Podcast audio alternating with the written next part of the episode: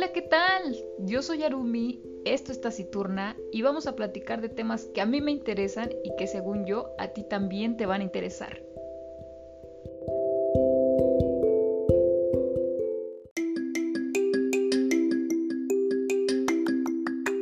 Ah, perfecto. Ahora sí, vamos a grabar el podcast. ¿Ya vamos a grabar?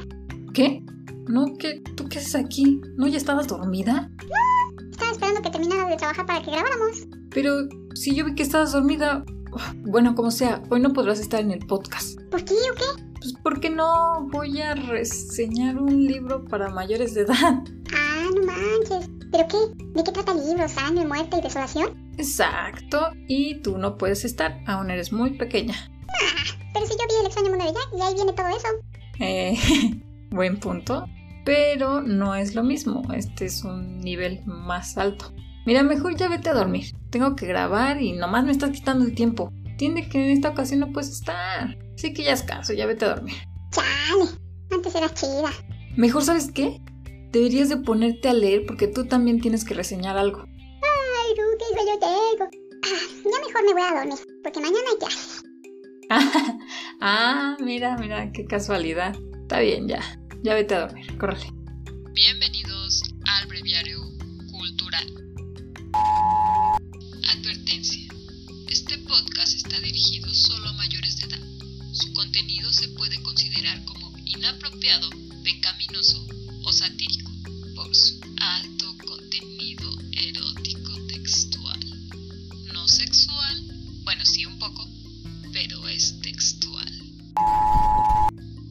Bienvenidos al podcast del día de hoy. El día de hoy hablaremos de los inicios de la literatura erótica. Vaya, un género algo satanizado, ya que su contenido no puede ser digerido por todos. Primero vamos a aclarar de qué va este género. Como su nombre lo indica, es un género erótico. ¿De qué habla? Pues así, sin más ni más de sexo, coito vaginal, anal, oral, gangbang, boybang, bondage, sexting, sado y sus derivados, etcétera, etcétera. ¿Qué? ¿Creyeron que no existían tantas variedades? Pues sí, sí que las hay y faltaron más, ¿eh? Pero no se me espanten, no les explicaré cada una, eso se las dejaré a cada uno de ustedes para que lo investiguen. Así que vamos ahora a ver la historia de la literatura erótica. La literatura antigua relativa al erotismo se caracteriza pues principalmente por la unión entre lo divino y lo terrenal, ¿no? Ahí tenemos a Zeus, que él divinamente tenía sexo pues, con todo lo que se le pusiera encima. Así, se encontraba con un árbol y casi casi tenía ahí sexo. Bueno, desde ahí vienen los relatos, ¿no? Y son frecuentes las alucinaciones a los dioses y los cultos a la fecundidad, al falo. Y las obras se encuadran habitualmente en manuales, ¿no? Como son este, las posturas sexuales, la poesía y las obras de teatro.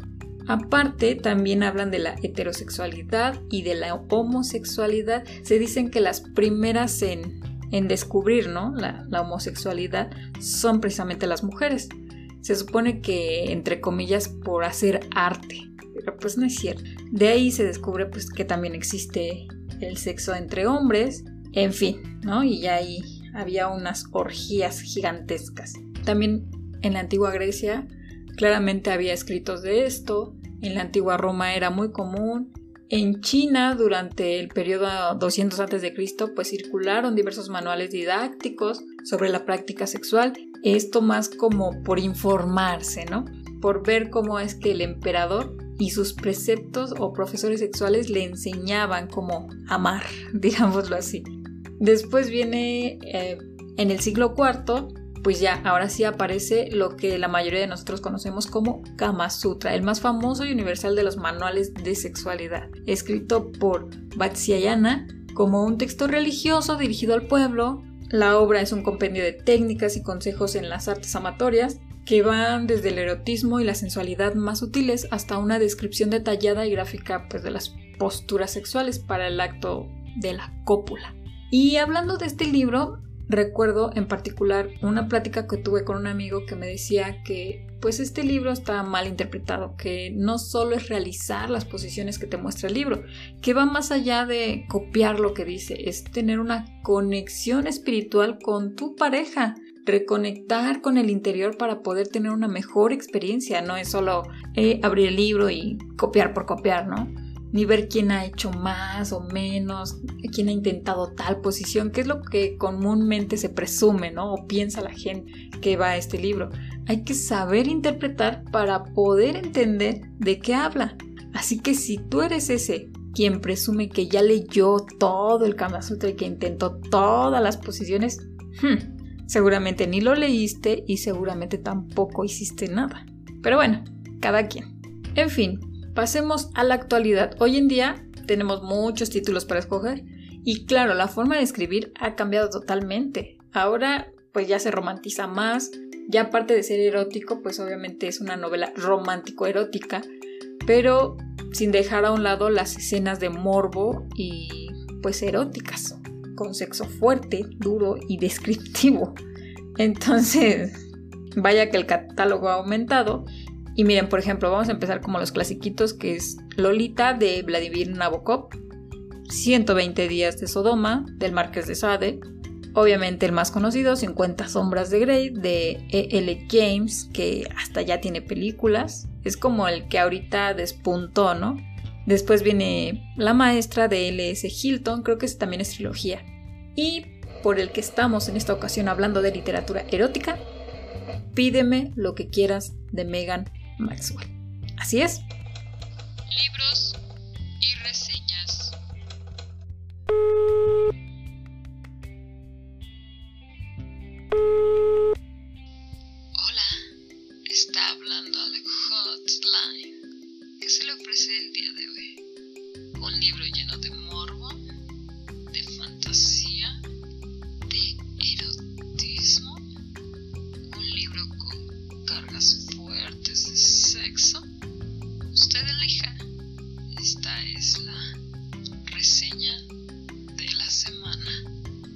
Muy bien, ya estamos en la reseña del libro. ¿Cuál va a ser el libro? Como se los acabo de mencionar, Pídeme lo que quieras de Megan Maxwell. Esta autora española que normalmente se dedicaba a hacer chiclit y romanticismo, bueno, se introdujo en la parte de literatura erótica. Hace unos días estaba viendo la entrevista con esta autora y le preguntaban que cómo es que ella aceptó escribir o cómo es que ella empezó a escribir novela erótica.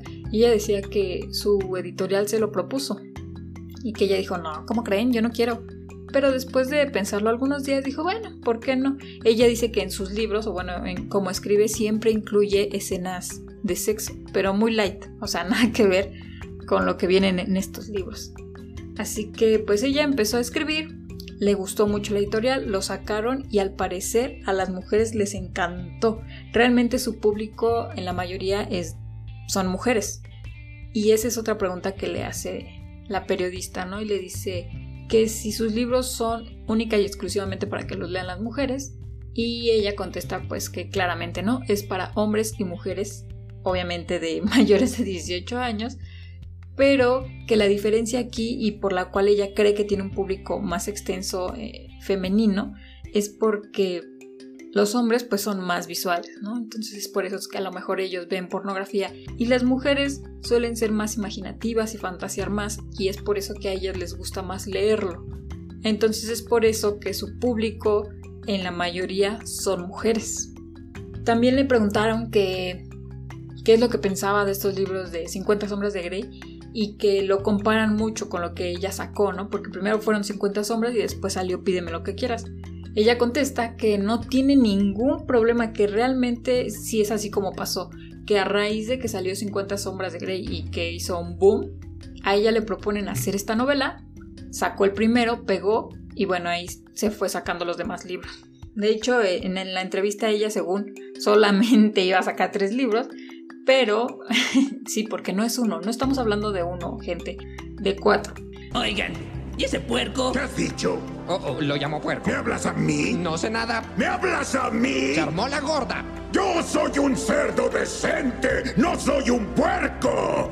¡Ah! Y bueno, sí, o sea, pero hay cuatro que son de la historia acá y son tres de otros chicos y luego ya tratando yo de explicar, ¿no? Pero sí, gente, son cuatro y se van súper rápidos. Pero a lo que voy, ¿de qué va Pídeme lo que quieras? Pídeme lo que quieras habla de Judith Flores, una española que es secretaria en una compañía muy importante en la cual el dueño por X razón muere y bueno, su hijo es el que queda al frente de la compañía. Entonces, Eric, Eric Zimmerman, tiene que viajar desde Alemania hasta España para ver cómo es que va la empresa. Y bueno, Judith tiene un choque con él. Eh, obviamente ella no sabe que es el nuevo dueño. Entonces ahí tienen como... Tienen un pequeño encuentro en un elevador y pues como que Eric se queda con cara de wow, ¿quién es esta chica, no? Eh, nadie se ha comportado así conmigo, ¿no? Ya saben, los clichés de, estas novelas, así como 50 sombras de Grey, que él es guapísimo, adinerado y se interesa pues en la chica y como que, pues como que nadie le hace caso, pero está guapetona. Entonces Eric le invita a salir y bueno, empiezan a tener como unos encuentros y una relación medio extraña.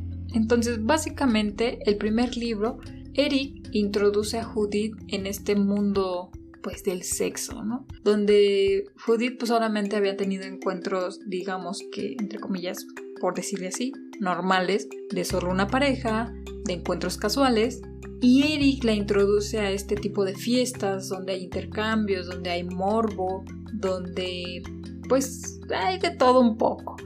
Ya dependerá de ella qué tan lejos quiera llegar, ¿no? Entonces ahí ese es como la historia en general del primer libro. El segundo, ella empieza a descubrir que realmente sí es algo que le gusta, ¿no? Que es realmente que el sexo no es un tabú para ella, ¿no? Que no debería de ser para nadie. Sin embargo, ya ella solita empieza a introducirse mejor en estas fiestas y ya ella es la que va pidiendo cada vez más. Bueno, y luego para el tercero, ella y él, pues digamos que entre comillas ya tienen una relación más sólida. Sin embargo, siempre llegan personas del pasado y vienen como a arruinarles la felicidad, ¿no? Entonces empiezan estos clichés de que hay peleas y reconciliaciones y ya saben cómo son las reconciliaciones. Y bueno, ya para el cuarto, claramente eh, ellos ya viven juntos, ya eh, esta parte del sexo ya la tienen muy bien complementada, pero pues está la familia, hay amigos cercanos, los intereses de cada uno van cambiando conforme van creciendo y ahí es donde empiezan los problemas y va uno tras otro, uno tras otro y al parecer ya no se están entendiendo tan bien como en el primer libro, ¿no? Entonces, bueno, no les quiero explicar más, sin embargo es un tipo de novela sí erótico, pero digamos que la autora tiene una pluma muy ligera, ¿no? Es una lectura muy ligera. Si ustedes quieren salir de no sé, clásicos o de alguna lectura pesada de la que vengan, esta sin duda será su novela. Sin embargo, si a ustedes les causa mucho conflicto leer estas escenas tan descriptivas, sí, no lo vayan a leer. De hecho, hasta la autora dice que si leyeron 50 sombras de Grey y luego quieren leer Pídeme lo que quieras, tengan en cuenta que Pídeme lo que quieras sí es más fuerte que 50 sombras, ¿no? Entonces, yo no lo he leído, no sé que tanto sea tan fuerte. Pero bueno, creo que si tiene en este caso razón la autora, pues entonces para mí 50 sombras de Grey es... Pero no creo que ya me espante, ¿no? Cada libro consta como más o menos de 400 páginas, pero les digo que sin duda se les va a ir rapidísimo. En dos semanas los pueden terminar. Por ejemplo, yo ya terminé los cuatro primeros y espero ya empezar con los otros, con los siguientes cuatro. Así que este podcast se va a dividir.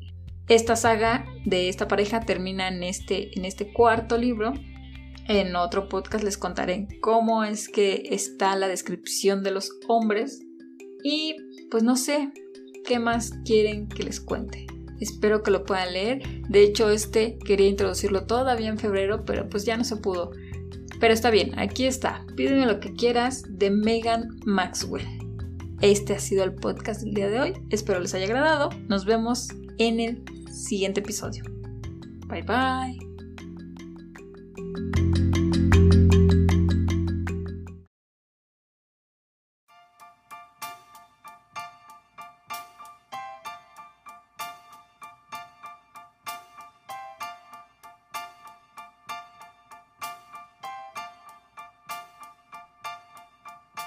I put a spell on you because you're mine.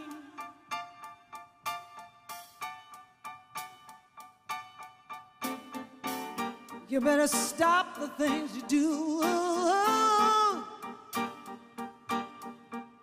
Tell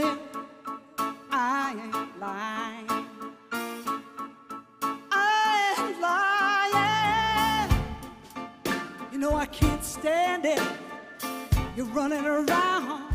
You know better, Daddy. I can't stand it cause you put me down.